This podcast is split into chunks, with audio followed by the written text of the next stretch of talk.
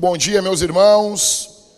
Meu nome é Jackson, sou um dos pastores dessa igreja e nós estamos em uma série de sermões sobre batalha espiritual e hoje é o sermão de número 3. Para isso eu peço que você fique com a sua Bíblia em mãos. Essa não é uma série expositiva, onde nós vamos nos debruçar apenas num texto, mas ela é uma série temática, aonde debaixo desse tema nós vamos pincelando textos da Escritura.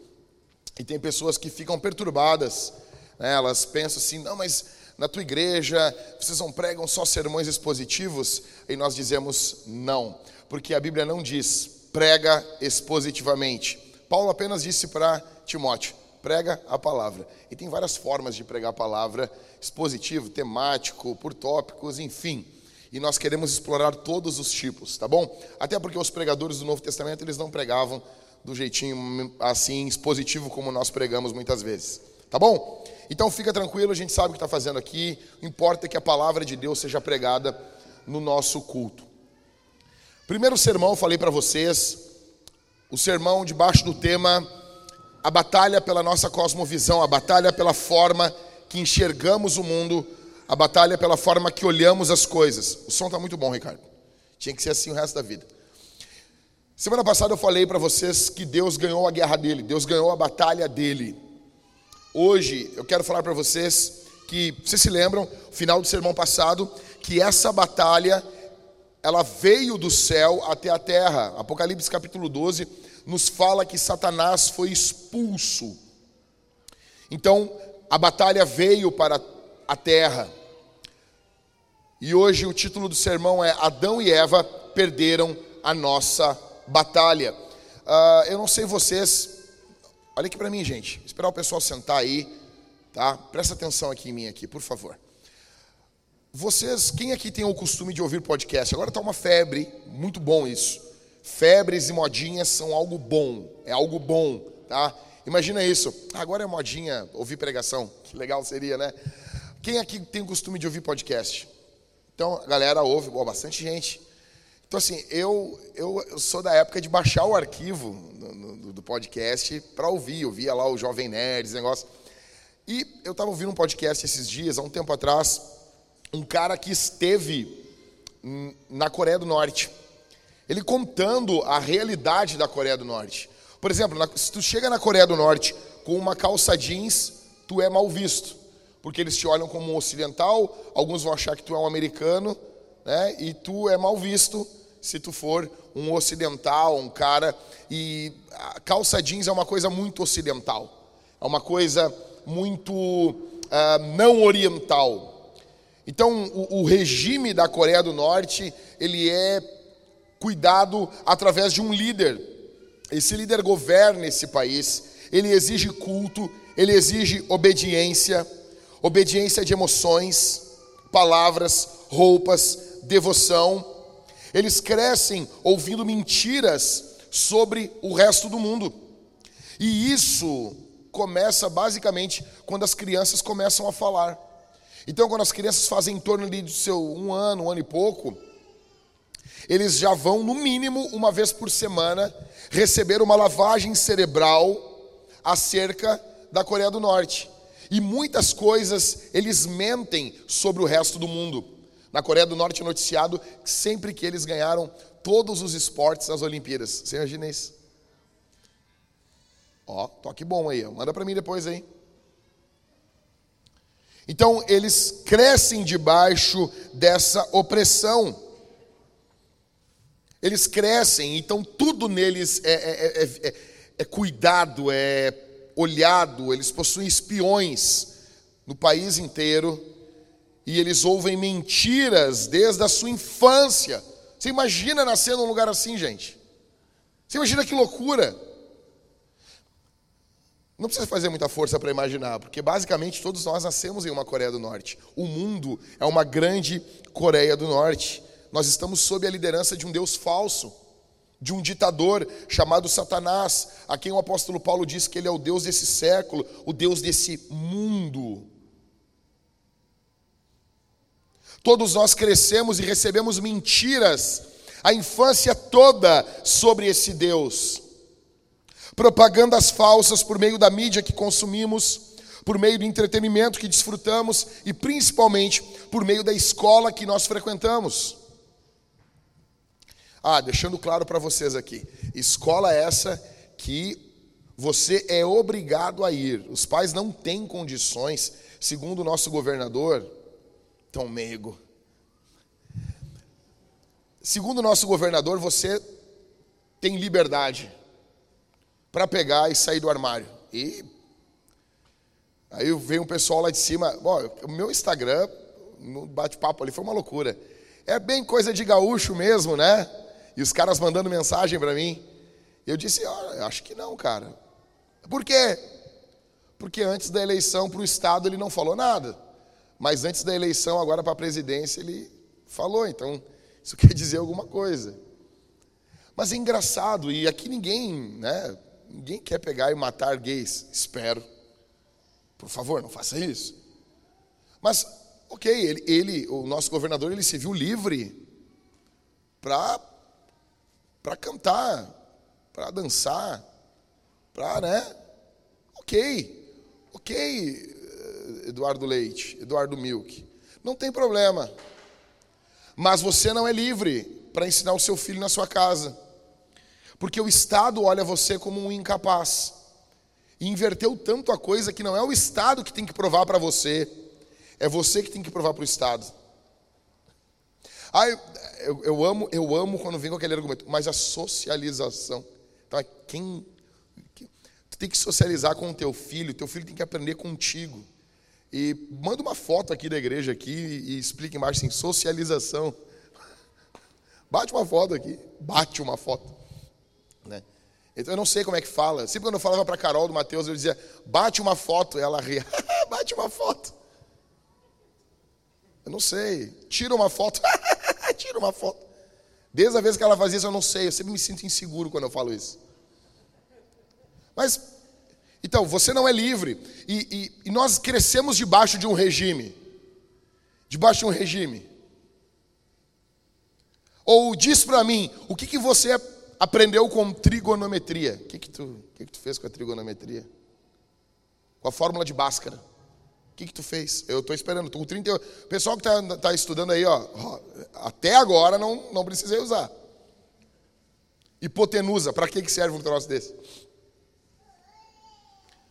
Aí nós, escute o que eu vou dizer aqui, nós temos uma forma de ensino completamente pagã. Completamente pagã. Nós falamos que o nosso Deus é Senhor dos céus e da terra, que Ele governa tudo, mas Ele fica lá no âmbito religioso. Nós enclausuramos Deus no âmbito, no âmbito religioso, nós prendemos Ele no âmbito religioso. Daí nós ensinamos tudo a parte de Deus. Você quer que os nossos filhos pensem biblicamente.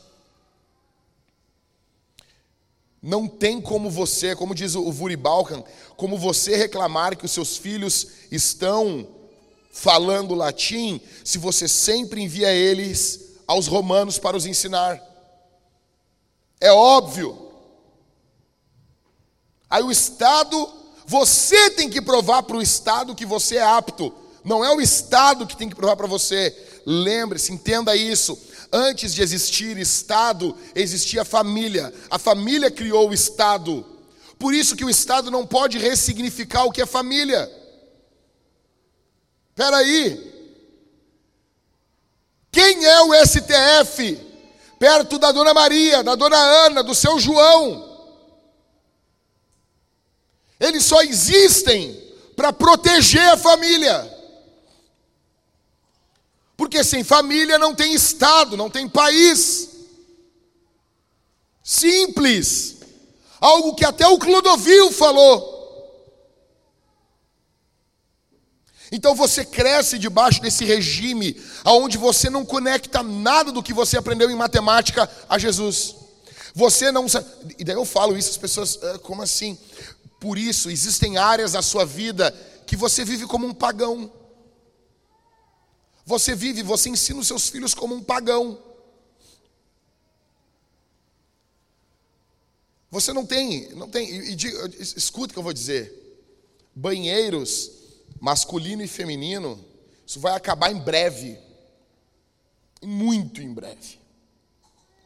E crianças e mulheres correm um alto perigo com isso, principalmente na escola, onde a pornografia aumenta de forma exponencial. E você larga o seu filho lá e você acredita que o pensamento daquele pessoal é puro, é correto, é bom. Que não está tendo fantasias nenhuma com seus filhos. Que vão respeitar você, que fica quatro, cinco, seis horas fora ah, pastor, tu é contra a escola? Não, não, não, não é isso. Eu sou contra o pai não poder decidir ensinar o seu filho em casa. Então, e tu, tu ia querer fazer isso, pastor? Não sei. Eu queria ter esse direito. Só isso. Poder decidir sem perguntar a tua opinião e a opinião de ninguém. Decidir com a minha esposa, porque é meu filho. Sentar eu e ela, nós orarmos, conversar com homens piedosos, pastores, homens de Deus, gente que nós conhecemos e vamos decidir. Ah, mas eu acho errado. Então leva teu filho para estudar no nosso fabuloso sistema de ensino. Não, na boa, deixa eu dizer uma coisa, abrir uma coisa. Eu não. Assim, nós temos professores aqui. Glória a Deus. Mas assim, eu vejo as pessoas desesperadas assim. Não, mas eu não vou conseguir ensinar. Primeiro que o homeschooling nem é sobre isso. Você pode contratar um professor? Um grupo de pessoas pode contratar, não importa. Só que eu duvido, eu duvido, eu duvido, eu duvido. Eu duvido que um professor do Estado leia mais do que eu no ano. Eu duvido, eu duvido. Eu duvido, eu duvido. Eu duvido, eu duvido. Bota, bota, bota eu, eu duvido que uma escola estadual, juntando todos os professores, leia mais do que eu no ano. Eu duvido. Bota eles no balaio. Eu vou engolir todos eles. Eu duvido. Eu duvido. Ai, mas pior orgulhoso. Alguns troços eu sou, cara. Toma aí, né? Jesus está transformando. Tu devia ser também com algumas coisas também. Aí nós falamos da Coreia do Norte. E nós, ah, porque a Coreia do Norte, nós estamos iguaizinhos aqui no Rio Grande do Sul. Somos iguaizinhos aqui no Brasil, no mundo. Estados Americanos. Ah, não, mas ah, hoje, 4 de julho, América, berço da liberdade. Puf, bobagem, tu acredita nisso ainda? Os caras lá em Seattle agora, esse ano, os caras nus na entrada da, da escola e os policiais não podiam tocar neles. Porque era uma manifestação artística. Aí os teus filhos entrando na escola e o cara ali com, a, com, com um pinto para fora, um de cada lado dançando nu nas praças, você não pode fazer nada. Por quê? Manifestação artística. Você cresce nesse ambiente, com mentiras sendo bombardeadas na mídia o tempo todo. O tempo todo. Com mentiras sendo bombardeadas o tempo todo. O tempo todo. Quem é o grande governador desse mundo? É Soros. O pessoal fala, né? Não, mas Soros é um.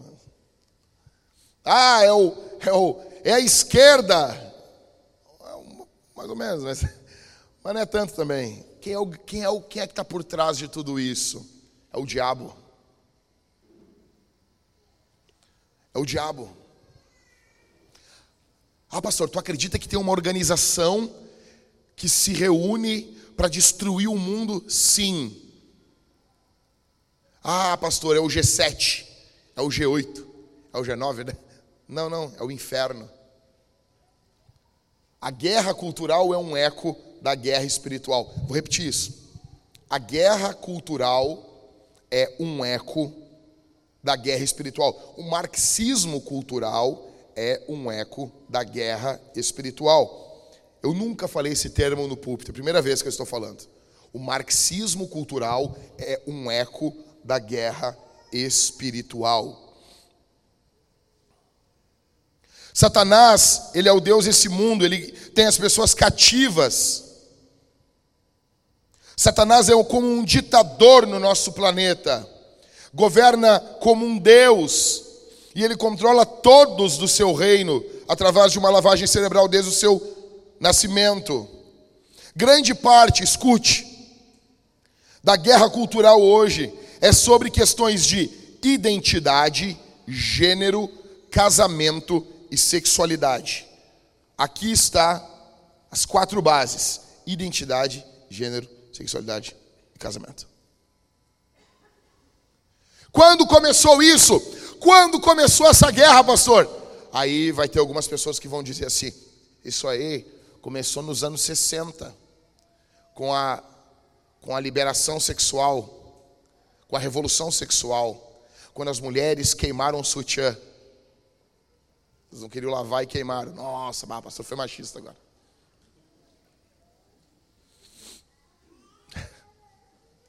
Eu estou me segurando. As mulheres queimaram o sutiã. Nossa. Eu, eu, eu, quero dizer uma coisa, eu quero aplaudir esses movimentos, porque os caras, eles falam de um jeito para as mulheres se pelar. Ó, te pela aqui. Esses caras são muito espertos, cara. Eles falam para as mulheres, ó, oh, tu vai ser livre. Como que eu vou ser livre? Se tu ficar pelada. Tu tem noção disso, o que, que esses caras estão fazendo, meu? E as mulheres tiram o sutiã, ficam com as tetas de fora, se pelando, e os homens, é isso aí! Uou! Algumas pessoas vão dizer, ah, começou nos anos 60, com o advento do, do anticoncepcional, que destrói você. Deixa eu dizer uma coisa, falei na série de Cântico dos Cânticos, vou falar de novo aqui, vamos fazer um podcast, a, a Ingrid vai vir, está estudando isso há muito tempo, o anticoncepcional em pílula, em pílula, ele é potencialmente abortivo. Ele é potencialmente abortivo. Você pode ter um aborto por causa dele e nem saber. Ou talvez você já abortou diversas vezes. Abortou. E sem saber. Porque ele impede a nidação. Ele não. Vai tentar impedir vários mecanismos. Atenção aqui. Atenção. Vai impedir do espermatozoide encontrar o óvulo. Vai, vai impedir. Mas quando essa barreira passa, ele torna o útero da mulher um lugar hostil para que o óvulo fecundado se firme, mas o óvulo já está fecundado. Então ele impede a nidação. Isso é aborto. Só que quando você fala com um médico, ele diz que não é aborto, porque a ciência moderna teve que mudar o que é vida para depois um óvulo fecundado depois da nidação. Mas isso nunca foi assim. Não era assim antes. Quando a gente descobriu isso, a primeira coisa que a gente fez, a minha esposa nunca mais vai usar anticoncepcional, por questão de consciência. Mas eu te pergunto, olha aqui para mim. Quantas mulheres aqui, quantas mulheres tinham um problema de pele ou algum problema, vamos lá, você nunca não tinha uma vida sexual ainda, você era solteira e falaram para você tomar um anticoncepcional porque ia fazer bem para você. Alguma mulher já passou por isso aqui? Não? Aqui.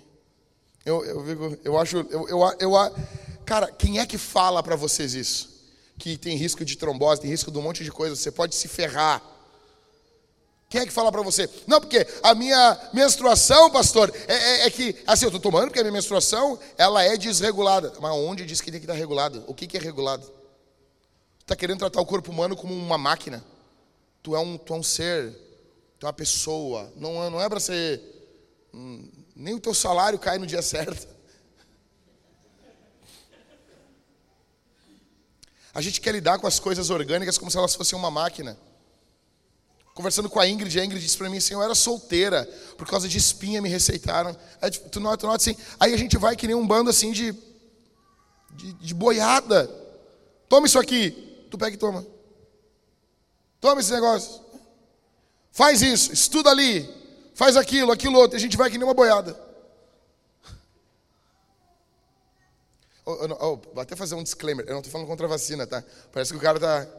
Oh, eles querem nos não é disso que eu estou falando. O que eu estou falando é o que eu estou falando. É, deixando claro. Se eu quisesse falar, eu falava, mas eu não quero. Tá bom? Grande parte dessa guerra vai trabalhar sobre quem você é. Vai haver uma luta para destruir quem você é. É por isso que muitos aqui lotam, lotam e lotam inúmeras terapias para descobrir quem é. Ou o meu casamento não está bom. Quando começou isso? Não, pastor, isso aí não começou nos anos 60. Isso começou nos anos 50, com o advento do rock and roll, com a liberação. Não, isso não foi. Isso foi ali, logo após quebrar a bolsa, no final da década de 20, começo da década de 30. Ali começou. Não, pastor, isso começou muito antes. Começou com a Revolução Industrial no século 19. E nós vamos tentando achar momentos da história onde isso começou, sendo que a Bíblia nos mostra aonde essa guerra começou. Ela começou em Gênesis 3. Adão deu as boas-vindas para o diabo. Adão deu as boas-vindas para Satanás. A guerra, ela começa ali em Gênesis 3. Satanás veio para confundir a identidade humana. O que, que ele faz? Ele inverte os papéis de gênero, ele destrói o casamento. E o que isso vai resultar? Numa rebelião sexual, numa rebelião de relacionamentos dali em diante. Você nota uma coisa? Quem era o líder ali? Era Adão ou era Eva? Hã? Quem que Satanás se dirige? É óbvio. A ideia ali, se Deus chegava, olha aqui, se Deus chegava para Adão e passava as ordens para Adão, quando Satanás vem, ele vem em Eva. Aí, esse aí me valoriza. Né? Iguais a muitas mulheres que chegam para mim e dizem assim: por que, que eu tenho que ser submissa ao meu marido? Mas não tem problema ser submissa ao seu Clóvis, dono da empresa onde tu trabalha.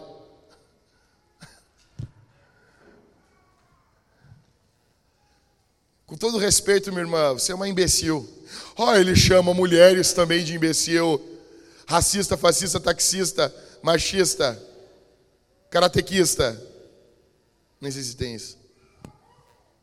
Se você faz isso, você é.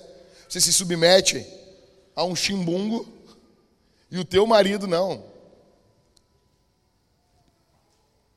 O que Satanás faz é basicamente isso.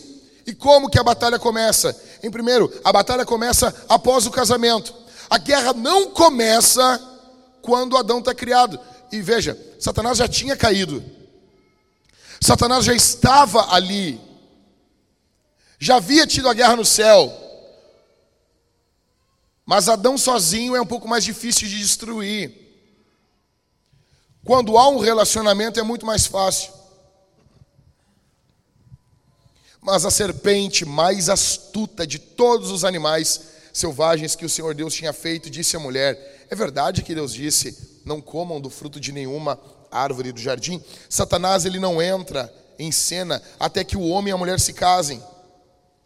A primeira coisa que o inimigo fez, o ataque do diabo, escuta aqui.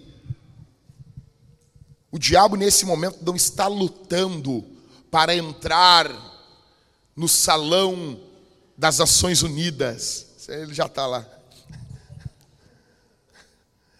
A grande guerra do diabo não é entrar no palácio da Alvorada, do palácio do Planalto, entrar ali no local dos três poderes em Brasília, aquele lugar feio, e dá para falar, não estou falando da cidade, Pedro, não é da cidade, Estou falando do lugar ali. Por que, que eu posso falar?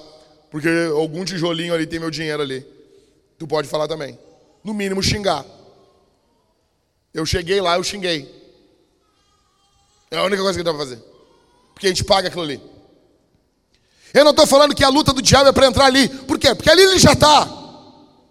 Mas não é o grande. O grande alvo do diabo não é, não é comandar o presidente. O grande alvo do diabo não é comandar o governador. O grande alvo do diabo é entrar na tua cozinha, é entrar no teu banheiro, é entrar na tua sala, é entrar na tua casa, é entrar dentro do teu quarto, é entrar no relacionamento entre tu e a tua esposa. Esse é o grande alvo do diabo. Ele vem para destruir literalmente a família. A primeira coisa que o inimigo faz é atacar o casamento. separando a mulher do homem e o homem da mulher, para destruir sua família e destruir seu legado. Se alguém aqui está para casar, Ariadne, presta atenção. Se mais alguém aqui está para casar, saiba, vocês estão para entrar numa guerra. A batalha espiritual se intensifica muito após o casamento. Muito, muito, muito. Satanás ele vem no Éden. Por que, que ele vem no Éden? Porque o Éden era um ponto de encontro. Se lembra que semana passada eu falei para vocês, atenção aqui, eu falei para vocês sobre os locais de encontro do conselho de Deus. Deus sempre teve uns seus locais de encontro com o conselho. O Éden era um local. O Éden era um lugar onde Deus se encontrava com o homem. Era um local onde havia o seu encontro ali, o templo o tabernáculo. Jesus é o local de encontro, aonde Deus e homem se encontram. A igreja é um ponto de encontro. O que ocorre ali é que o diabo aparece. Provavelmente Adão e Eva já tinham visto seres espirituais, ao ponto que eles não, não acham estranho essa serpente falar com eles. Satanás é astuto, ele acusa Deus de mentiroso, ele chama eles para se unirem e darem um golpe contra Deus. Satanás ele está tentando a sua o seu plano que ele perdeu no céu, ele tenta ainda na terra. Esse ataque ele foi no reino da reunião do conselho divino, no local de reunião. O Senhor Deus bondoso, fez um jardim de delícias, fez um jardim da graça e uma árvore da lei. Olha aqui para mim. Não é um jardim de lei com uma árvore da graça. Não. É um jardim da graça com uma árvore da lei. Como dizia, como disse Douglas Wilson, era um jardim de sim com um não dentro. Esse é o nosso Deus. Satanás vem e perverte tudo isso. Tudo isso. Sabe por quê? Porque o diabo diz dentro da tua cabeça que os mandamentos de Deus, eles são para destruir você. Deus não ama você. Por isso que ele deu mandamentos. São pesados. Estou dentro da. A gente está vendo um filme esses dias, minha esposa e eu, quando de repente a Isabel sumiu. Sumiu. E estava silêncio.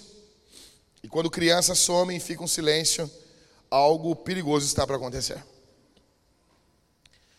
Eu disse, Isabel, ela não veio. Ela não veio, ela está aprontando.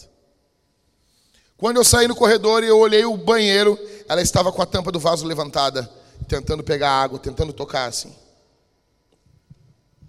E ela dizia, água, papai. Ela queria beber água. E ela estava quieta ali, porque ela sabia que aquilo no fundo, no fundo estava errado. Eu peguei ela, levantei e disse: Não, não, não, essa água tu não vai beber. O que, que ela fez? Ela começou a chorar, desesperada, chorando, apavorada. E eu, como um pai ruim, que não deixava ela beber água da privada. E eu queria dar uma água pura para ela. Uma água que ela, ela gosta de água gelada. Queria dar uma água pura geladinha para ela. Não, ela quer beber água da privada. Assim é você, assim sou eu com o pecado. Você quer beber água da privada. Deus quer dar para você uma água boa, água com gás, com limãozinho. Adulto gosta, criança não gosta. Tá bom? Quem é adulto gosta.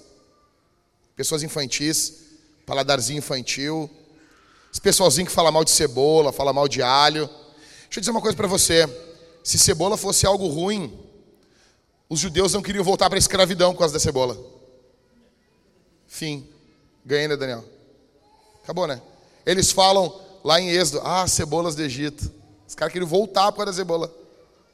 Cebola é um troço bom. Não, não gosto. Não, eu entendo. Minha filha também não gosta muito. Crianças não gostam, fica tranquilo.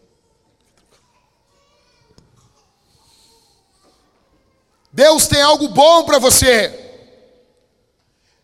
e você fica pensando que os mandamentos de Deus são algo ruins, o diabo vai tentar destruir o teu casamento. Primeira forma que ele vai tentar destruir o teu casamento, ele vai colocar inquietação no coração, no coração de vocês. Quando vocês vencerem as lutas, quando vocês vencerem muitas tribulações do casamento, vai vir uma coisa dentro do coração de vocês, que é uma inquietação. Uma inquietação louca no, casamento, no coração de vocês. Atenção aqui, ó. Deixa que chorar, deixa chorar. Deixa chorar. Não precisa, não precisa abafar, ô linda. Não precisa botar. O Isaac era pequeno. O guri, o guri tava chorando, quando vê aquele choro foi focando assim. Chorar, pelo amor de Jesus. O diabo vai colocar inquietação no coração de vocês. A busca incessante por algo novo. Ah, mas parece que aquela mulher do trabalho ela é tão interessante. Velho, na boa, eu, eu, eu amo a resposta que o meu pai na fé deu para um, um colega de trabalho dela, dele. Ele disse assim, cara, o que que, uma, que, o que que essa mulher tem de diferente? Tem três tetas. Não, mas o que que é que é tão louco assim? O, o órgão ali é, é invertido, é um troço, é virado, é diferente, o que que é? É de lado? O que, que é, cara? É tudo igual. É teta, é bunda, é a mesma coisa. Que ânsia é essa? Que ânsia é essa? Não tem. Não, assim, não, mas é que é diferente do meu marido. O que, que é? É invertido? A coisa cai para cima? Como é que é o negócio?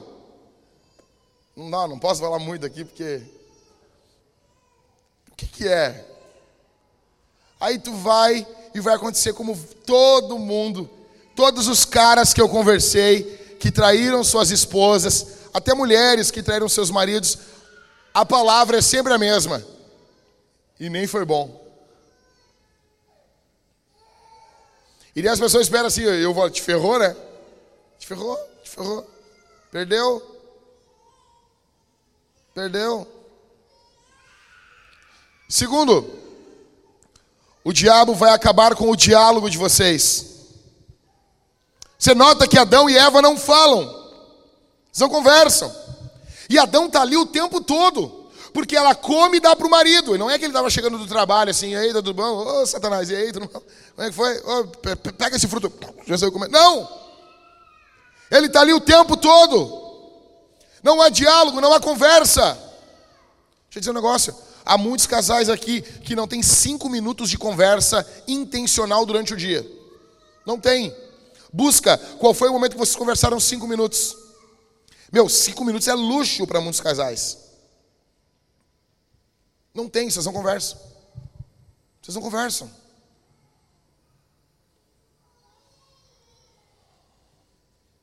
E essa coisa, a nossa geração a gente tem muito isso, né? Não, porque isso tem que ser espontâneo. Cara, para com isso. Espontâneo é coisa assim de, de retardado. Não existe. Para com esse negócio de espontâneo, que as coisas têm que ser espontâneas. Não, as, as coisas precisam ser intencionais. Vou fazer isso. A chance de você não ter um dia semanal, dois ou três, ou se você está bem casado, até mais, de sexo durante a semana, a chance de você não ter um dia intencional e você ter menos, uma vida sexual menor do que quem tem é muito grande. É muito grande.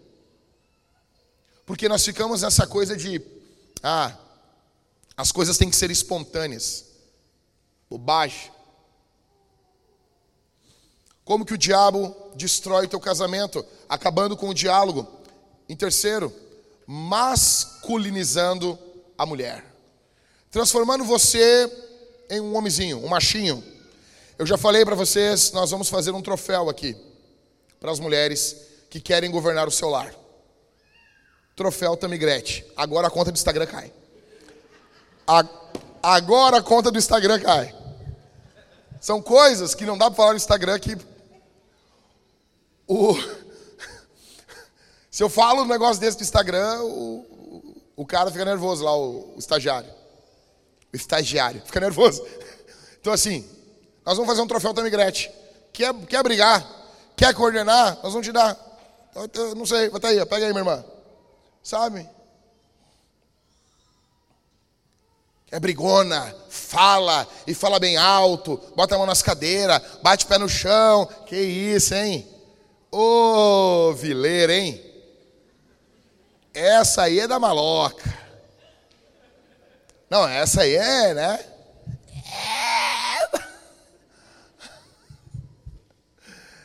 Ah, que isso, patrão? Não aceita o negócio, não sei o quê.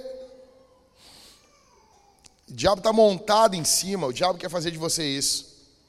O feminismo odeia tanto a mulher, odeia tanto a mulher, que ele, não, que ele quer transformar a mulher no homem. Ele quer transformar a mulher no homem. Entende? Porque assim, o negócio, tipo assim, ó, esse pessoal do LGBTQ, esses negócios assim, U, YWZ, esse pessoal, eu, eu, esse pessoal, eles estão fazendo um troço que faz sentido. O quê? Não, é um, é um, é um gênero louco. O que que tu é? Eu sou um pinguim. Ah, é. Yeah. Não, mas é verdade, é verdade. Porque até então, eles queriam transformar a mulher só num homem. Agora não. Agora não, eles querem transformar a mulher num dromedário. Aí faz. Aí, tranquilo. Masculinizando a mulher. Em quarto. Feminilizando o homem. E para os homens nós vamos fazer o troféu Eduardo Leite. Não, não podia ter falado isso. Puxa vida. Saiu no som? Saiu, não saiu. Oi, edita depois para mim isso aí, cara. Ai, você vai dar, dar problema. Problema. Não, mas agora a gente tem duas pessoas, dois homens governando. Bah, que loucura. Passou, parou, parou, parou, parou. Então, assim, cara, é verdade. O diabo vai querer feminilizar você. O diabo vai querer. Olha aqui para mim, o que, que ocorre aqui, cara? O que está ocorrendo aqui? Ah, mas isso começou com o Eduardo Leite, começou com. Não! Isso começou no Éden! Adão está feminilizado aqui, pomba! E há uma tentação para você, para mim. Qual é a nossa tentação? A tentação é essa. Quando vem o problema, colocar a nossa cabeça assim como um avestruz embaixo da terra e não resolver nada. Como ocorreu aqui, com o casal aqui da catequese, onde o imundo, o lixo, o podre, o maldito abandonou a sua esposa e foi embora.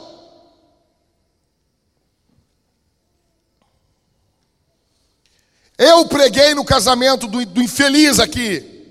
Eu falei com ele, eu sentei aqui. Onde está o Tiago? Onde está a, a, irmã Gabriela aqui? Eu sentei aqui. Eu sentei com eles aqui. Eu aconselhei, eu falei, eu gastei meu tempo. Esse é o motivo porque eu não vou ser padrinho de mais ninguém. Vão tudo catar coquinho, vão para o inferno. Eu não vou ser padrinho. Porque gastam dinheirão Roupa de criança é um dinheirão. É o inferno na semana do casamento. Tu é casado, quem é casado aqui sabe. A tua mulher vai dormir. Mas, não, mas eu tenho que fazer tal coisa, não sei o que, não vai dar roupa, não sei o que. É o inferno. É o inferno. É o inferno. Então eu não vou ser mais. Não vou, não vou, não vou, não vou, chega. Aí tu faz tudo isso. Tu gasta, tu, tu, tu prepara a igreja, tu, tu liga, oh meu, só ligar a luz, ligar o ar-condicionado, ligar tudo isso aqui, é um bom do dinheiro. Aí tu bota irmãos cuidando da segurança, tu faz tudo. Aí tu prega no casamento do cara. Eu podia ter em casa. Eu podia ter em casa peidando, vendo Netflix. Eu podia ter em casa. Roupa de casamento é um saco, tem que botar um terno. Se fosse legal, eu estava de terno agora. É tão ruim. As mulheres acham o homem lindo de terno, bota tudo terno, nem a Tammy Gretchen quer estar de terno.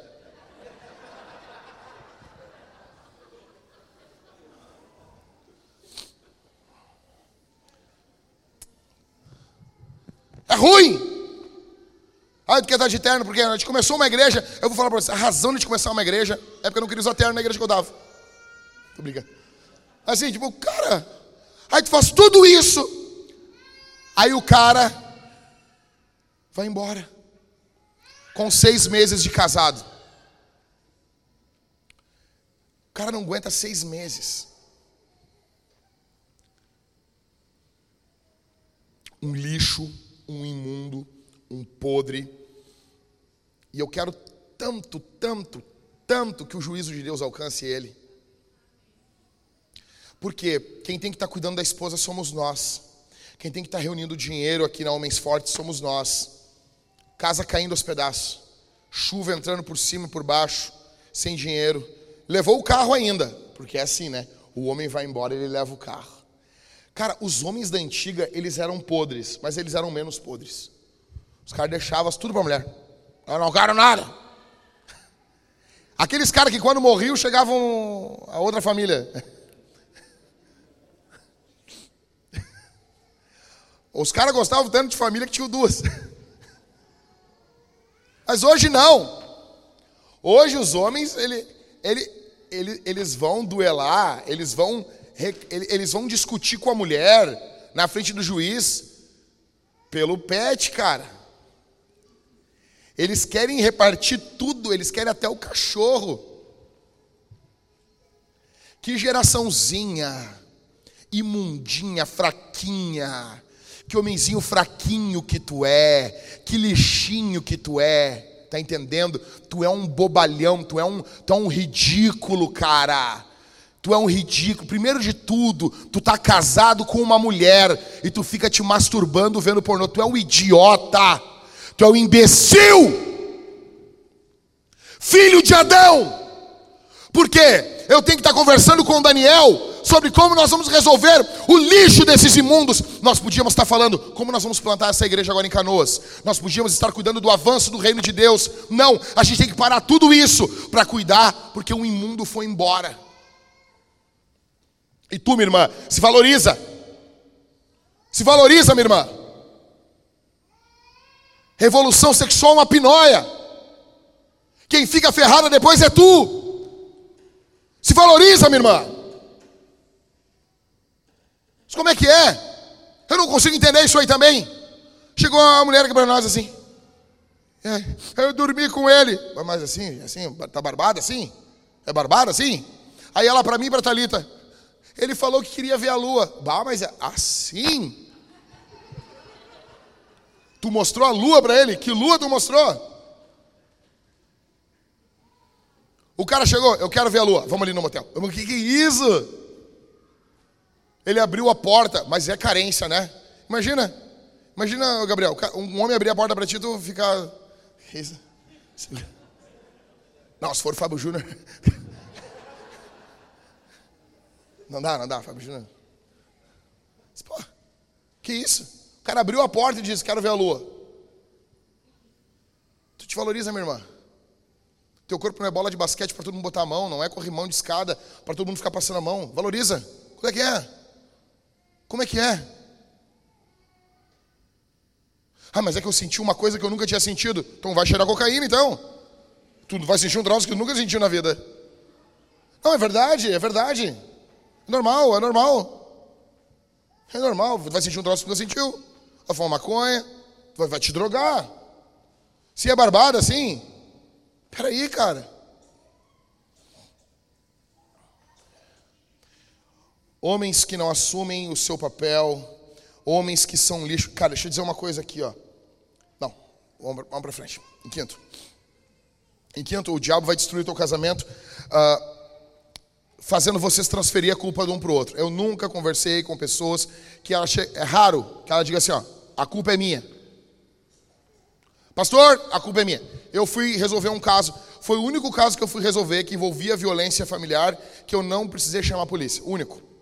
Cheguei, o cara tentou bater na mulher, ela lutava taekwondo e ela cagou ele a pau. Pode rir, pode rir. É engraçado. Violência contra o homem, pode rir. Se fosse contra a mulher, ninguém estaria rindo. Pode rir, ri à vontade. Pode rir. Violência contra o homem, a gente pode rir. É engraçado uma mulher batendo no homem. Deixa eu dizer um homem aqui para você. Seja um homem você. Se a tua mulher der um tapa no teu rosto, me chama, chama os pastores. Isso é nojento, isso é imundo. Uma mulher querendo bater no homem dentro de casa tem que chamar a polícia, ela tem que ser presa. E ela só faz isso porque ela nunca sentiu um peso de um soco no meio do nariz dela. E você é um homem de Deus e você não vai fazer isso. E você, minha irmã, que tenta bater no seu marido, você é ridícula. Você é ridícula. Você é ridícula. Só que o que vai ocorrer com uma mulher que, que tenta bater no seu marido, que bate no seu marido, é o seguinte: Deus vai tirar esse homem de você. Você vai ser humilhada. Você vai ser destruída na mão de um homem ímpio e ele vai casar com uma mulher linda que vai cuidar dele. É isso que eu desejo para você. E eu estava lá e eu fui conversar com um homem e ele estava desesperado. Ele estava pedindo perdão, ele estava quebrado, ele estava triste, ele estava ele pedindo perdão, ele pedindo perdão, ele pedindo perdão, pedindo, e ele estava muito humilhado. Ele era um bosta, ele era um, um idiota, porque ele tentou bater nela. Ele só não conseguiu. Ele não é um coitado. Ele é um perdedor, ele é um loser, ele é um desgraçado. Ok, mas ele estava arrependido. Ele estava arrependido. Então eu me virei para ela. E eu perguntei para ela assim: ah, Minha irmã, me diz um pecado teu contra o teu marido. Não é dois, não é um e meio, é um. Um. Apenas um. E ela parou, ela olhou para baixo, ela. Olha, pastor. Vou te falar que não tem. Agora, agora pode ir. Agora, agora pode. Porque isso é engraçado. Aí eu, como assim? Como assim? Não tinha nenhum pecado contra o marido. Igualzinho algumas mulheres aqui. Igualzinho alguns homens aqui que acham que são perfeitos, que tu acha que tu não, tu conseguiria a melhor mulher do mundo. Tu conseguiria a melhor mulher do mundo. É muito engraçado, porque no trabalho a mulher, a mulher não mostra quem ela é, cara. Ela tá, ela tá, ela parece que ela é um mulherão para você. Tá entendendo? Ela tá ali maquiada, produzida. Né? Ela tá ali para você. Aí tinha uma, uma, uma conhecida nossa que trabalhava com uma guria que todos os caras achavam ela deslumbrante. Até que ela foi morar com essa guria. Ela não tomava banho, botava só Botava só desodorante nos pés e uma meia por cima e ia dormir. Se faz isso com o pé.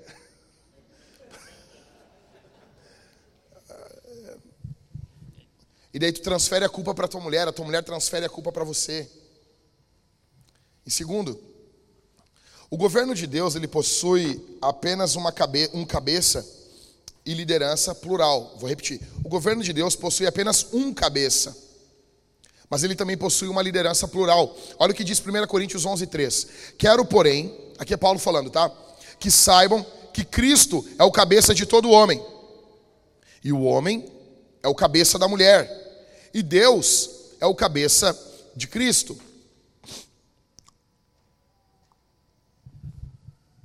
O Pai, ele é o cabeça de Jesus. E Jesus e o Espírito Santo formam uma liderança plural junto com o Pai.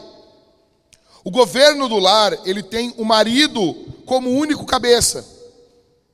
E o marido e a esposa lideram de forma plural. O que que o ataque do diabo vai tentar fazer? Destruir o cabeça e essa liderança plural. Quando a gente consegue compreender a ideia de cabeça, e aqui cabeça é liderança federal. Cabeça quer dizer representante. Ou seja, por que a gente tem um governo federal? Porque nós temos os caras que estão em Brasília, que deveriam, né, ser nossos representantes. Governador, prefeito, tudo isso é de uma forma federal, nos representam. Compreender isso. É por isso que, só deixa eu dizer, é por isso que não, não dá para dizer assim, ó. Ah, eu, eu, eu, muito indignado, eu falava assim, Marco Feliciano não me representa. representa para quê? Todos eles representam a gente. Entendeu? Tu, tu votou ou não no Bolsonaro, ele te representa. Acabou. O Biden não vai apertar tua mão. Tá entendendo?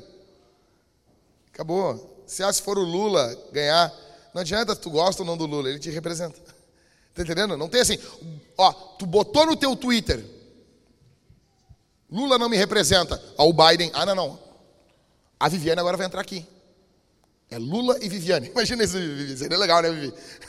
Por quê? Porque o Lula representa todos os 200 milhões de brasileiros, menos a Viviane. Ridículo isso. Representa. Então, é, é, essa forma de agir, ela foi herdada da Bíblia. Porque Deus cria esse conceito de cabeça. Não só cria, porque Deus tem isso dentro da Trindade. O Pai é o cabeça. Tá bom? É isso que Paulo está falando aqui. Isso faz a gente entender uma coisa, e aqui a gente tem uma pista muito boa. O diabo vai sempre atacar o cabeça. No céu ele atacou o Pai, porque o Pai é o cabeça de Cristo. Depois ele atacou Adão, porque Adão era o cabeça, o representante, o líder federal de toda a raça humana. Depois ele atacou Jesus, que é o cabeça da igreja. Depois ele atacou o apóstolo Pedro, que era o cabeça dos apóstolos, o líder dos apóstolos. E essa é a razão porque o diabo vai tentar destruir você, meu irmão, em primeiro lugar. Até eu compartilhei um texto ontem. Aí quanto, quantos aqui viram o filme lá, O Quarto de Guerra? A mulher ora, a mulher jejua, a mulher guerreia, e a mulher vai. Minha irmã, deixa eu dizer uma coisa: você não foi feita para isso, minha irmã. Não é que você não deve orar, que você não deve guerrear. Não é isso. Mas se você é essa mulher de oração, o homem tem que ser muito mais. Deus me livre orar menos que a minha mulher. Deus me livre, cara. Que porcaria de homem eu seria se eu lesse menos que a minha esposa, se eu tivesse uma espiritualidade menor que da minha esposa, se a minha esposa nesse momento tivesse deitada preocupada com o futuro. E ah, ah porque tu é pastor, não tem preocupação. tá louco, rapaz? Tu tá é louco. Quando você, vai, você for embora, nós vamos almoçar, coisa eu vou voltar, vou gravar aula para ver se eu ganho algum dinheiro. Entendeu? Não dá, não dá, não paga as contas. Ser pastor de verdade mesmo não paga a conta. Ou seja, imagina isso, cara. Eva, ela peca por comissão, Adão peca por omissão. O diabo derruba Adão quando Adão deixa de fazer o seu papel como cabeça. Satanás ataca o casamento, a família. Enquanto homens passivos, silenciosos, não relacionais, inativos, não dizem nada. Toda vez que você é não relacional, inativo, passivo, quieto, o diabo ataca a sua casa, homem.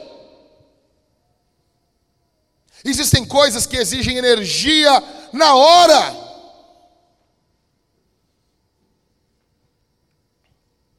Se tu derrubar o cabeça, tu derruba tudo. Satanás sempre tentou derrubar o cabeça. Sempre. Então, quando ele derruba Adão, Deus chega no jardim do Éden e Deus pergunta: Adão, onde tu estás? Homem, onde tu estás? E essa mesma pergunta ele faz aqui essa manhã para você: Homem, onde tu está? Onde tu estás? Onde tuas mãos estão? Onde tua mente está? Onde o teu coração está? Onde? Deus amaldiçoou as dores de parto da mulher, o parto da mulher foi amaldiçoado, e o trabalho do homem. São as duas coisas que são amaldiçoadas. O trabalho do homem, é por isso, o que, o, olha aqui para mim, as pessoas não entendem como que o trabalho foi amaldiçoado. Deus disse assim: agora a terra vai produzir cardos, abrolhos e espinhos. O que, que é isso? Vai ter dificuldade para fazer o trabalho. O trabalho de Adão antes da queda ele era um trabalho fluido, fácil de fazer. Ele plantava 100 sementes, as 100, as 100 sementes uh, uh, brotavam, tudo. Hoje, nós temos uma perda. Nenhum homem aqui colhe 100% do que ele plantou, em qualquer área que você trabalhar. João é professor de inglês. Ele precisa fazer uma força 100 para que os alunos aprendam 30. Se perde no meio do trabalho. Guilherme trabalha com, com vendas com, e com outras coisas mais. O Guilherme precisa fazer um. Tu sabe o que eu estou falando, né, Guilherme? Tu faz um esforço 100 para colher 20. Não é proporcional. Ah, no pastoreio é a mesma coisa. Eu emprego uma força no trabalho do pastoreio e o retorno com os irmãos, com Cristo sendo gerado na vida dos irmãos, é menor. Todos os trabalhos carregam isso. E isso, já notou uma coisa? Eu não estou falando que a mulher não tem que trabalhar. Mas vocês não notaram que isso deixa o homem, o homem fica muito mais frustrado com o trabalho do que a mulher? Vocês nunca notaram isso? O homem, isso desanima o homem de um jeito, cara. Isso frustra o homem. Isso frustra. A mulher, você nota que a mulher, não é agora, não é de hoje, as mulheres têm um problema com o parto. Tem um problema. Aí, daí, aí, vem o parto humanizado. Aí tem o parto uh, normal. Aí tem o parto a cesariana. Aí tem o parto, não sei, idiotizado. Aí tem o parto, não sei, animalesco. Eu não sei. E daí a gente vai criando, criando, criando, criando, criando, criando. Na boa, velho. Como que nós vamos chamar? Eu estava do lado da minha esposa quando nasceu a Isabel. Eu estava vendo aquilo ali. Aquilo não é normal. Não é. É óbvio que o parto que nós chamamos normal não é normal. É por isso que eu tenho uma crítica muito grande quando o pensamento, a coisa vai muito para o naturalismo, como se nós vamos conseguir reviver o que é natural. Não é natural mais. Depois de Gênesis 3, o parto não é mais natural. Não é normal. Não é normal. Não é. Não, simplesmente não é mais. Por quê? Porque Deus amaldiçoou aquele momento. É por isso assim, ó. Deixa eu dizer uma coisa, irmãs. É lindo, é belo. E muitas de vocês vão querer fazer um momento, vocês vão botar velas, botar Enya tocando. Só anos 90 aqui, quem é velho sabe o que eu estou falando. Uma musiquinha nova era. Vai colocar ali um. aquele negocinho que queima e fica um cheirinho. Esqueci lá que os caras usam. Incenso vai botar um momento, vai gravar, vai largar no. Tu, tu suado, teu marido todo suado, você se abraçando assim, aquela coisa meio Lagoa Azul com a criança ali, sabe? Ai, que coisa linda, que coisa meiga. Deixa eu dizer uma coisa para vocês. Há, tem como pregar Gênesis 13 assim: tem uma maldição aqui nesse momento. Ah, oh, que droga, para de falar isso. Tem. O parto foi amaldiçoado com dores. Quando tu te sente dor, não é a dor da vida, não é a dor da mãe terra, não é a dor, de, não é a dor de nada, é Deus dizendo: tu é filha de Eva, tu precisa de um Salvador. Quando, a, quando o homem se frustra com o trabalho, ele deveria dizer: Eu sou filho de Adão, eu preciso de um Salvador. Quando a mulher está sofrendo com as dores de parto, após o parto, ela deve, na hora ela não vai nem pensar em ninguém. Se ela pensasse em Eva, ela ia xingar ela. Ela deveria lembrar de Eva. E lembrar: eu preciso de um Salvador. Entenda isso. Existe uma guerra espiritual. Nós caímos. E Deus colocou ali, Deus expulsa aquele casal do jardim, coloca querubins, Gênesis 2, 24 Deus colocou querubins a leste do jardim do Éden. O que, que é o mundo que nós vivemos? É um local a leste do jardim do Éden. Nós estamos vivendo eternamente. Se não fosse Jesus, a leste do jardim do Éden. Por quê? Só nota isso que, que nós estamos sempre querendo voltar para um jardim. Vocês não notam isso? Olha aqui para mim. A história da humanidade é a busca por esse jardim. É a busca, é a busca por esse jardim. Os caras querem um corpo melhor, estão querendo esse jardim. Os caras querem uma, uma vida melhor, estão querendo voltar para esse jardim. Nós estamos expulsos. A Bíblia diz em Gênesis 2:24, e uma espada flamejante se movia em todas as direções para guardar o caminho da árvore da vida. Deus é muito bom, porque se Adão e Eva comessem desse fruto, eles viveriam eternamente em estado de pecado. Como que eu ganho essa guerra? Fazendo o que Adão não fez e o que Eva não fizeram. Reconheça que você é pecador. Reconheça que você é pecadora. Reconheça que você é pecador e pecadora. Reconheça isso. Você entrega a liderança da tua casa ao diabo quando, em primeiro lugar, você vê os seus filhos como fardo. Quando a sua semente, quando o seu legado é visto como fardo. Sai daqui e faz um teste. Muitas vezes nós fazemos isso. Fala, e aí, minha irmã, vai ficar grávida esse ano? E a mulher diz, não, misericórdia, não sei o quê. Olha aqui para mim. Olha aqui para mim. Carro é bênção. Carro. Quem quer um 4x4 aqui? Vamos lá. Não, não, não vou te doar. Tá? Quem quer um Quem gostaria de ter um carro um 4x4? Eu queria. Um 4x4? Qual? Qual? Qual? Qual, Ricardo? Rave 4? Tiozão, hein? Que isso? Homem de família. Eu queria ter uma Dodge. Sair daquela fumaça preta pelo cano assim. Quem, quem queria ter uma 4x4 aqui? Quem queria ter um esportivo? Um esportivo. Esportivo. O marido da Gabriela nem baixa a mão, já fica na 4x4 no esportivo. Queria tudo, né? Quem queria um esportivo? Esportivo, esportivo. Não, não estou falando o sandeiro esportivo. Não, para com isso. Os caras mentem, a Renault mente pra gente, a gente acredita. Motor 1.6 esportivo. Quem queria ter um esportivo aqui? Quem queria? Se agora, agora, agora, ó, ali, o Thales levantou a mão ali. Ô Thales, qual esportivo tu queria ter? Hã? Não, nossa. Imagina chegando aqui, roupinha de basquete, fundiu lá na, fundiu no joelho, bem magrinha. Tá, me diz uma coisa, se tu ganhasse esse Porsche agora, tu ia olhar esse Porsche como bênção de Deus?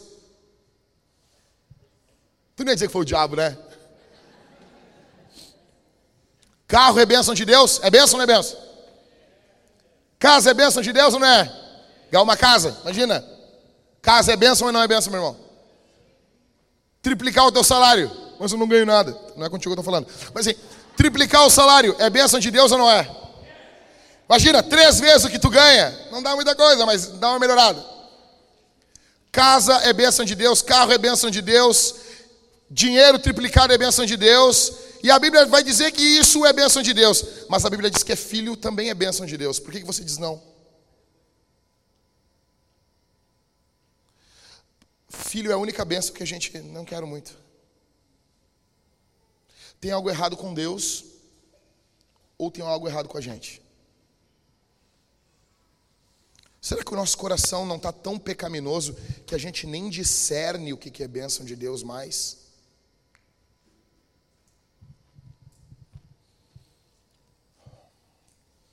Segundo, quando não há piedade na família. Quando Cristo não é o centro. Quando Cristo não é o centro da família. Quando não há piedade. Quando, quando não tem, sabe? Tem tempo para tudo. Tem 24 horas, tem tempo para tudo. Cara, eu penso o seguinte: Jonathan Edwards tinha 24 horas igual eu. Spurgeon tinha 24 horas igual eu. Igual você. Em terceiro, quando esgotar tua esposa não é problema para você. Existem muitos homens aqui que eles literalmente esgotam as suas esposas. E isso não é problema para eles. Não é problema gastar a tua mulher. Deixa eu dizer uma coisa para você, minha irmã, você não foi feita para carregar o maior fardo da casa. Deus não fez você para isso. Por isso que é tão ruim para você isso. Quando você tem que carregar o fardo da tua casa, quando você tem que liderar, quando você tem que pegar e falar para teu marido, vamos fazer o culto. Deixa eu dizer uma coisa, para mim dói. Quando a minha mulher disse, estava conversando com o pastor Maicon, ainda uh, foi ontem ou foi sexta. Quando a minha mulher disse para mim, vamos fazer o culto, eu vejo, eu sou uma porcaria. É igual quando tu tá do lado esquerdo da rua e alguém te ultrapassa pelo lado direito. Entendeu? Dói na alma. Sério, toda vez que alguém me ultrapassa pelo lado direito, eu vejo, eu falhei. Eu falhei, eu fui um cocô, eu tranquei o trânsito do lado esquerdo. Tá? Sabe aquelas pessoas? E daí, não, mas eu estou no limite da via, tu é um imbecil. Primeiro que a lei diz que não pode trancar, porque para passar uma ambulância, passar alguém que está levando alguém no trânsito, alguém para o hospital, eu já levei. Levei a, a, a avó da Thalita, ela estava tendo um problema no coração, o coração quase que parou. Eu botei 120 na Bento, o coração voltou. Foi emocionante. Não, as pessoas diziam para mim assim, por favor, eu preciso ir muito rápido para o hospital. Eu só digo, bota o cinto. E a, pessoa já, a primeira coisa que a pessoa diz, não, não precisa, não precisa ser tão rápido, não. Eu digo, tu veio no homem certo.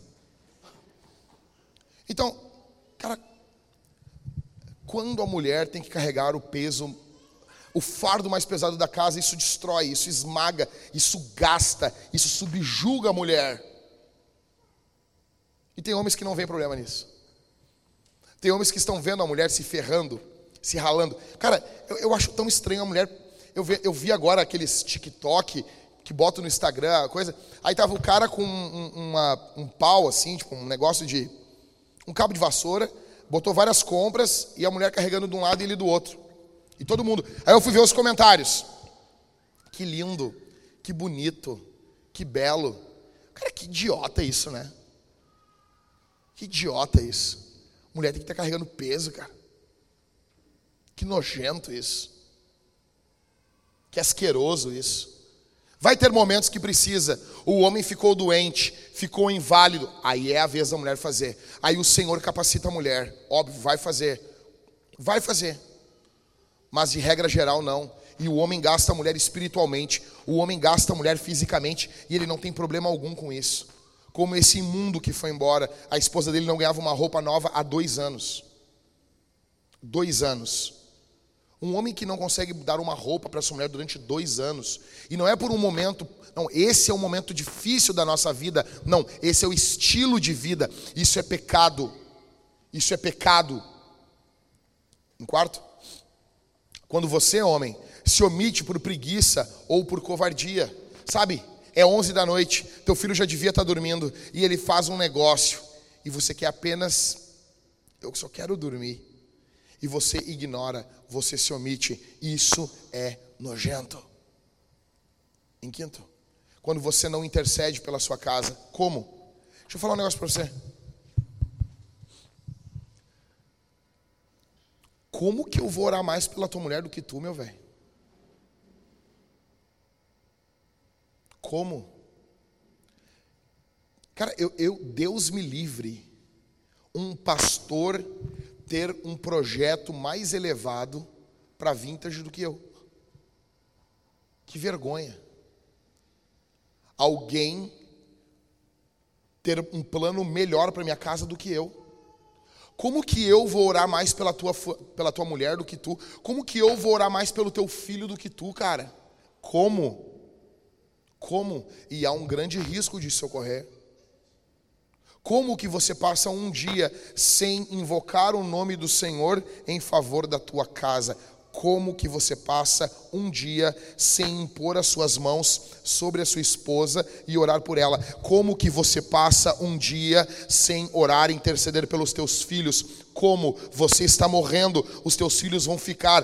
Como que eles vão ficar em um mundo e eles vão ficar em um mundo que não vai ter um pai intercedendo por eles? E enquanto eles têm um pai que está vivo, esse pai precisa, assim como Jó, interceder por eles.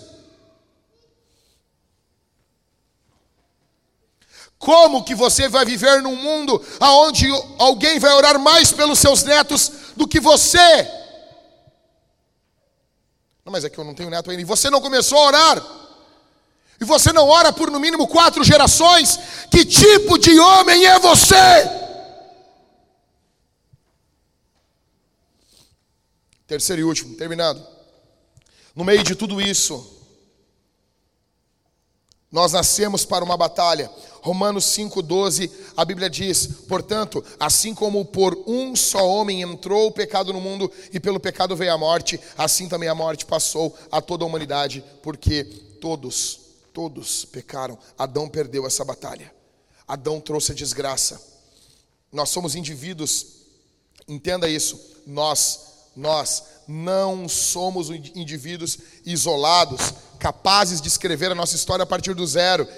Cara, às vezes tem coach que fala um troço desse, eu fico, cara, que coisa diabólica isso. Às vezes os caras dão umas dentro, mas às vezes eles falam, pegue, escreva a sua história a partir do, do zero. Não, meu, a gente já começa com o filho de Adão na história. Você já começa no negativo. Você não pega um papel em branco para escrever sua história. Tem uma história toda da humanidade da qual você faz parte. Nós não somos indivíduos isolados. Não somos. O fato aqui para nós é que a maioria de nós, nós nascemos no meio de uma guerra, todos nós, e a maioria de nós aqui nasceu do lado errado da guerra. Sabe quando você vê aquele filme e tem o lado, e tem o, o, o mocinho e tem o bandido? Você faz parte do bandido. Você nasceu do lado dos bandidos, do lado mal. Nós somos por nascimento prisioneiros de guerra. Então Deus chega no jardim e prega o evangelho. Estou encerrando aqui, atenção. Ele prega o evangelho. O que, que ele diz? Da semente da mulher vai nascer um que vai esmagar a cabeça da serpente. E é isso que eu vou falar semana que vem. Deus ganhou a sua guerra no céu. Adão e Eva perderam a nossa guerra na terra. Jesus veio e ganhou a nossa guerra. Então, Deus pregou o Evangelho. O que é Evangelho? É a boa notícia. Deus é o primeiro pregador da história. Ele chega no Éden, ele dá essa boa notícia. Ele prega sobre esse que iria esmagar a cabeça da serpente. Durante a história, nós podemos ver, nós podemos não apenas ver, mas nos juntarmos com Deus e com os anjos na proclamação das boas notícias. Opondo-se a Deus, existem essas forças espirituais da maldade que Paulo fala. Olha aqui para mim. Não existe salvação para demônios. Diferente do que o Ed Renekiewicz fala, não tem salvação para o diabo. Não tem. Ah, mas ele nunca. Não, mas ele falou que, não, que ele não veio com problema com isso.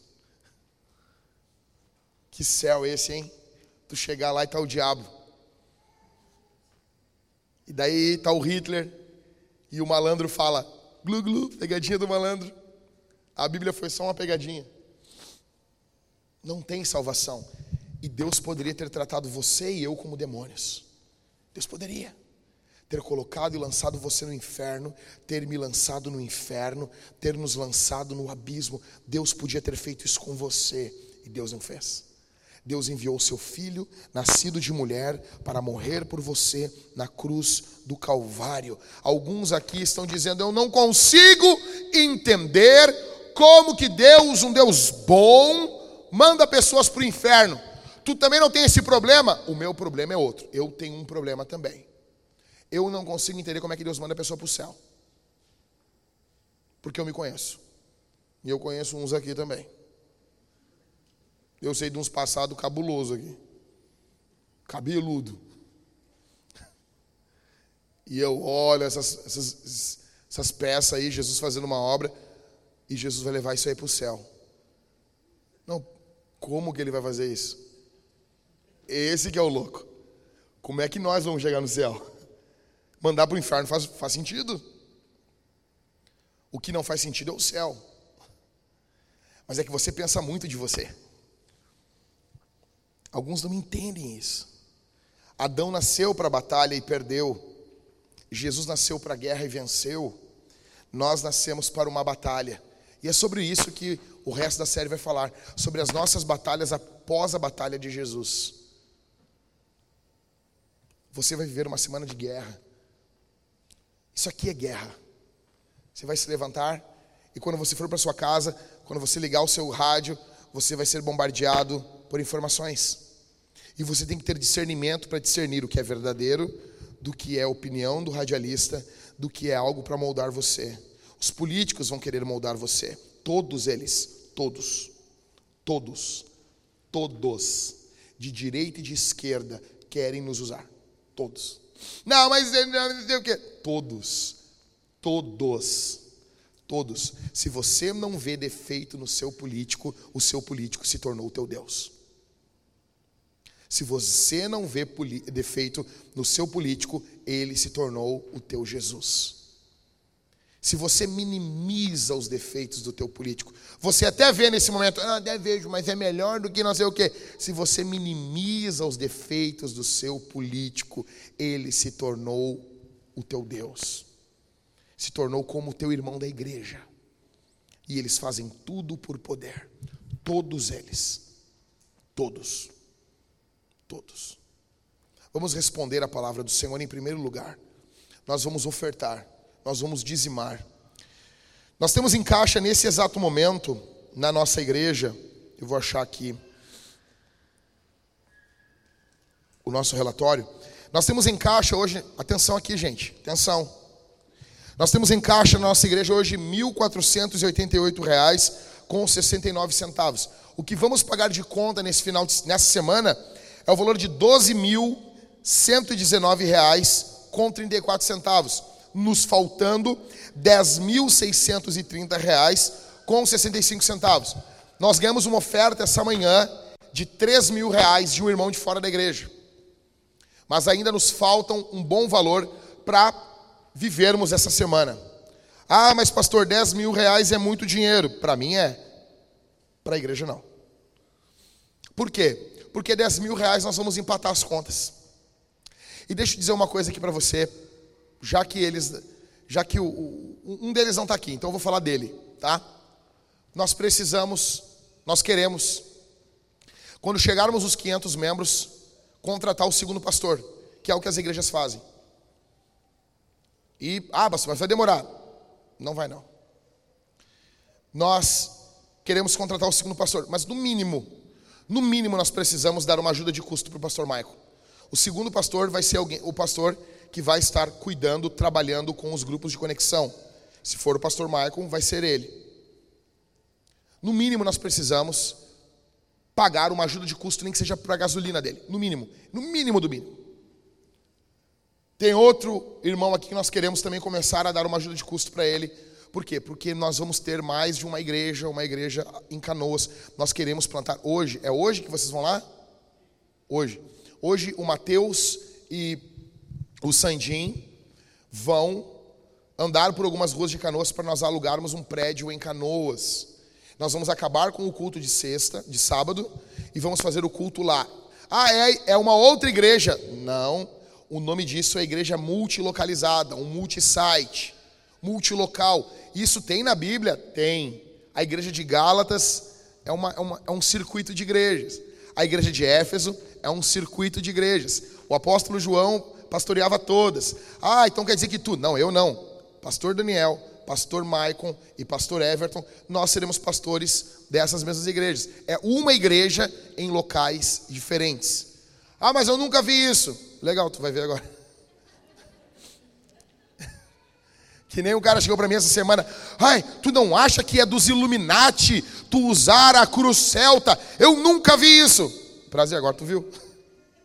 Já não pode falar que não viu mais.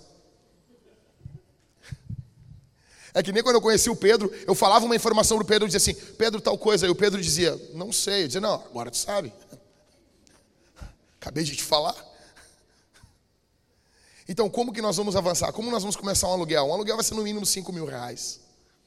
Precisamos de uma, um equipamento de som.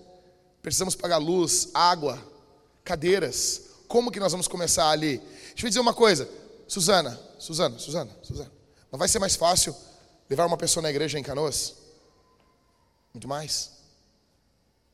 Quantas coisas não barram, não barram? É ou não é Elvis? O Elvis, o Elvis vive falando de Jesus. Eu, cara, quando eu cortava o cabelo com ele ali em Canoas ali, e ali, não sei se está trabalhando no mesmo lugar ainda, Elvis. Não posso falar mal deles ainda. Por enquanto eu falo bem. Então, o Elvis estava lá sempre numa batalha espiritual. Sempre falando de Jesus, por quê? Por que, que o barbeiro, e vai ser o nosso alvo dos missionários que a gente vai, vai treinar, nós vamos treinar todos eles para cortar cabelo e fazer barba. Por quê? Porque o cara fica preso uma hora, eu expliquei aqui, fica preso uma hora no cara. E às vezes o cara quer falar, tu bota ainda uma toalha na cabeça do cara para o cara calar a boca. E tu tem uma navalha na mão, ele não vai te contrariar. Né, Elvis? Mas não vai ser mais fácil, Elvis? Muito mais. Então, nós queremos que a igreja em Canoas, antes do final do ano, ou máximo no início do ano que vem, eu não sei, nós queremos uma igreja em Canoas e o culto vai ser sábado à noite. Então, por que, que nós vamos fazer isso? Porque o evangelho tem que, tem que avançar, tem que aumentar. Aí tu vai poder falar que aqui é a, a sede da Vintage. Tão chique isso, né? Que isso. Pobre, mas o café é bem doce. Mas para isso, deixa eu dizer uma coisa, irmãos, com todo respeito. Para uma igreja que quer fazer isso, 10 mil é micharia. A gente não sustenta um pastor com esse valor. Ah, mas por que é o meu salário? Meu, eu, eu vejo o cara pegou. Uma vez o cara chegou assim, mas por que, pastor? Deu o quê? O cara ali, ó, tá ganhando. Não, meu, no mínimo, um cara para pegar e aconselhar tem que ter dinheiro para pegar, botar no carro dele e ir visitar alguém. Tem que ter um seguro de vida. Se o cara morrer. Não quer dar seguro de vida para pastor? Tranquilo. Daí nós vamos ter que cuidar da viúva. É sério isso? Eu prefiro dar um seguro de vida pro cara. Se fale, falecer, a igreja pode continuar, porque tem um seguro. No mínimo isso. Um, um plano de saúde. Por quê? Cara, para cuidar do cara. Tu quer o quê? Tu quer sugar? Tu quer sugar? Nós precisamos, com 10 mil reais, para ter um cara bom, porque um pastor bom, treinado, cheio do Espírito Santo, sem com preocupaçõezinhas, se vai ter o que comer em casa, esse cara rende mais para a igreja. Falando aqui bem no português, se tu quiser saber assim, se tu tiver um pastor e tu investir nesse cara, vai te dar até retorno financeiro. Eu sei que esse não é o foco, esse não é o alvo. Mas se esse é, é a tua preocupaçãozinha, é, dinheiro, o dinheiro. É óbvio, uma igreja cresce melhor assim. Mas com, pagando, se a gente conseguir esse valor hoje e nós pagar os 10 mil, a gente empata. Nós vamos seguir sendo essa igrejinha lutando para pagar o aluguelzinho. Enquanto a igreja de 30, 40, 50 anos atrás, os caras erguiam um prédio, construíam. E não tinha dinheiro onde socar, fazia a torre eu estive em Bento Gonçalves, tem uma igreja que faltou água. A igreja é rosa. igreja da Mary Kay. A igreja é rosa. Por que ela é rosa? Porque faltou água e eles fizeram a massa com vinho. Mas a obra não parou. Eu sei que vai ter gente querendo lamber a parede. Para com isso. Seja generoso. Como que você vai ofertar? Naquele caixote ali, bem old school, o nome dele é Gasofilácio, prazer. Tu vai colocar o teu dinheiro ali.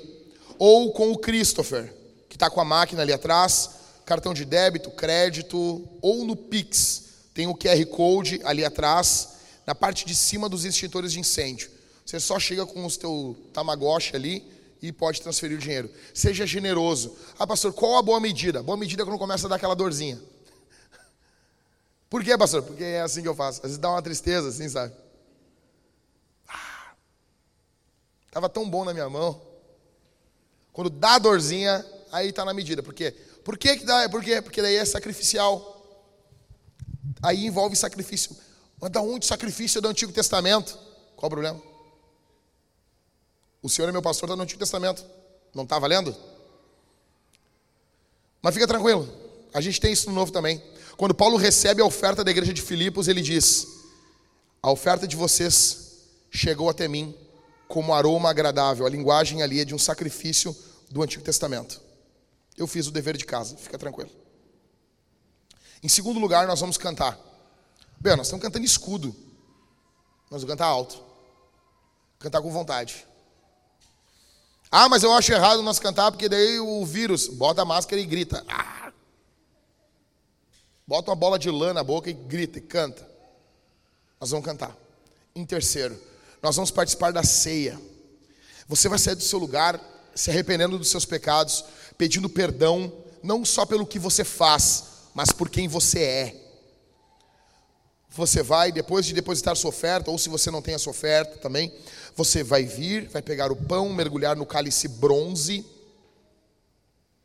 e no cálice dourado, ou no cálice dourado. O cálice bronze é vinho e o cálice dourado é suco, suco de uva, principalmente para crianças e menores de idade. Eu não quero problema com Eduardo Leite.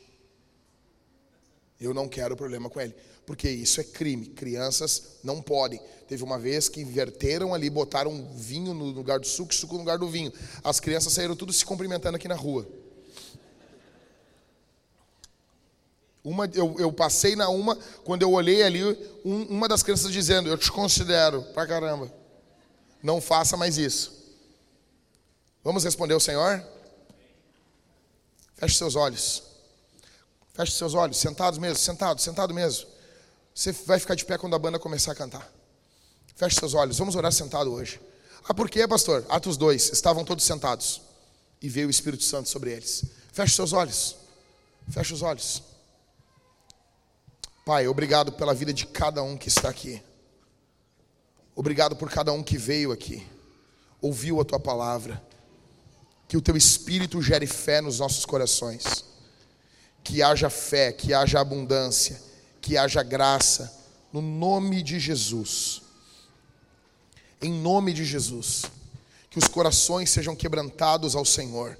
Que os corações sejam movidos ao Senhor. Em nome de Jesus. Em nome de Jesus. Que durante essa semana possamos travar uma batalha contra o império das trevas. Que possamos tomar a nossa posição, ficar firmes contra o império das trevas, em nome de Jesus. Em nome de Jesus, faz do nosso povo um povo que cresce, um povo que evangeliza. Obrigado, Senhor, por cada um que vai ofertar, por cada um que vai dizimar, que vai tirar dos seus tesouros para colocar na tua obra, para confiar na tua obra, para confiar no teu evangelho, para que o reino de Deus avance. Abençoa, abençoa, Senhor, as finanças desse homem, abençoa as finanças dessa mulher, em nome de Jesus, em nome de Jesus. Tua graça, teu poder, tua misericórdia sobre teu povo, ó Deus, que demônios batam em retirada quando andarmos pelas ruas das nossas cidades essa semana, que quando vendedores que estão aqui chegar no local de trabalho para fazer suas vendas, Ó Deus, os teus anjos o acompanhem, que haja, Senhor, uma chama flamejante nos seus lábios para pregar o Evangelho, pelo poder e pela autoridade do nome de Jesus. Que todas as ideologias que tentam seduzir os nossos corações caiam por terra, em nome de Jesus. Que o reino do Senhor prevaleça, cresça, avance mais uma vez para, a glória do teu nome, que o teu reino avance mais uma vez sobre a cidade, sobre o estado. Esse estado é teu, esse país é teu, Senhor. Nos ajuda, nos ajuda a plantarmos essa igreja em canoas. Ó oh Deus, abre as portas, abre as portas, em nome, em nome, em nome, em nome de Jesus. Que essa semana, Senhor, que essa semana, assim como ocorreu essa semana que entra, que assim como ocorreu essa semana que passou, nós tenhamos mais GCs que preguem o teu evangelho 100% dos membros. Nos ajuda, nos ajuda, nos ajuda. Bendito seja o nome de Jesus.